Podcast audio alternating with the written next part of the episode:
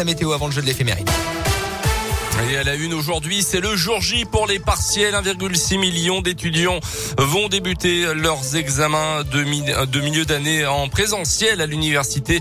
Le pass sanitaire ne sera pas demandé. Cette session de janvier 2022 est marquée évidemment par l'explosion du nombre de cas de Covid, surtout chez les jeunes justement de 20 à 29 ans avec l'avancée du variant Omicron, Philippe Lapierre. Oui, la question de passer les partiels à distance s'est posée, mais les maintenir en présentiel, c'est un facteur de stress en moins pour les étudiants, selon la ministre de l'Enseignement supérieur Frédéric Vidal. Problème? J'ai moi-même eu des amis qui m'ont dit honnêtement, euh, si j'ai le Covid, euh, je vais passer les examens. J'ai pas envie d'aller au rattrapage. Des témoignages comme celui de Sarah en master de droit à Lyon 3, il y en a plein. Certains étudiants, même positifs ou cas contact, veulent passer cette session coûte que coûte pour ne pas être pénalisés. Et ça, c'est à cause du manque d'informations, estime Colline Pisaneski, la présidente de l'association étudiante Gaëlis. C'est une population qui a été très facilement pointée du doigt et très facilement oubliée aussi.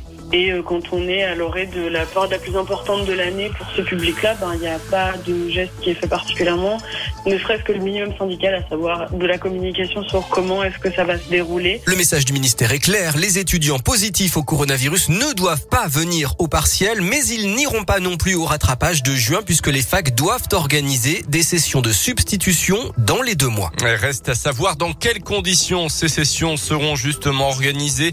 En attendant, si la majorité d'une promotion promotion est touchée. L'enseignant peut décider au cas par cas de repousser l'examen. Mais les associations étudiantes dénoncent cette gestion jugée beaucoup trop floue. C'est la rentrée pour nos enfants. Aujourd'hui, retour à l'école, donc placé sous la menace du variant. Pas de gros changements à prévoir, mais une nouveauté à retenir quand même. Les élèves devront subir trois tests en quatre jours s'il y a un cas positif dans la classe. Le principal syndicat du secondaire, le SNES FSU, estime que les conditions ne sont pas réunies. Un préavis de grève a été déposé. Il court sur tout le mois de janvier.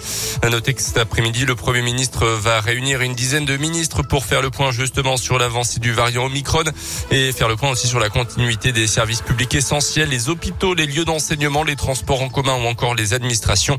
Je rappelle que le masque devient obligatoire aujourd'hui pour les enfants âgés de plus de 6 ans. Dans l'actu également, un week-end agité dans la région avec une rêve partie organisée pendant deux jours près de Verrières en forêt, à la limite entre la Loire et le Puy-de-Dôme. Près de 500 personnes réunies notamment pour passer la soirée du réveillon au milieu de nulle part. Une centaine de participants euh, s'y trouvaient encore hier matin avec un dispositif de gendarmerie qui les attendait évidemment à la sortie. Des contrôles qui se sont déroulés globalement dans le calme. Deux trafiquants de drogue ont quand même été interpellés. Notez que les organisateurs de l'événement originaire du Puy-de-Dôme ont été identifiés et seront poursuivis. Les suites de la polémique sur les chèvres errantes abattues dans la Loire il y a quelques semaines. Une dizaine d'animaux tués sur ordre du maire car ils causaient des dégâts dans le cimetière. Le maire aurait tout simplement annulé le rendez-vous qu'il avait avec les présidents d'associations de défense des animaux. Ils vont manifester cette semaine devant la mairie. Trois pétitions circulent. Elles ont déjà recueilli au total près de 120 000 signatures. Du foot pour terminer avec les 16e de finale de Coupe de France. Grosse déception pour Clermont.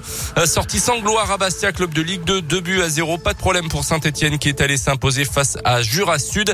Euh, ça passe également pour Monaco et Marseille à suivre ce soir le déplacement du Paris Saint-Germain en Bretagne sur le terrain de Vannes. Merci beaucoup Colin. L'actu reviendra avec vous à 8h30.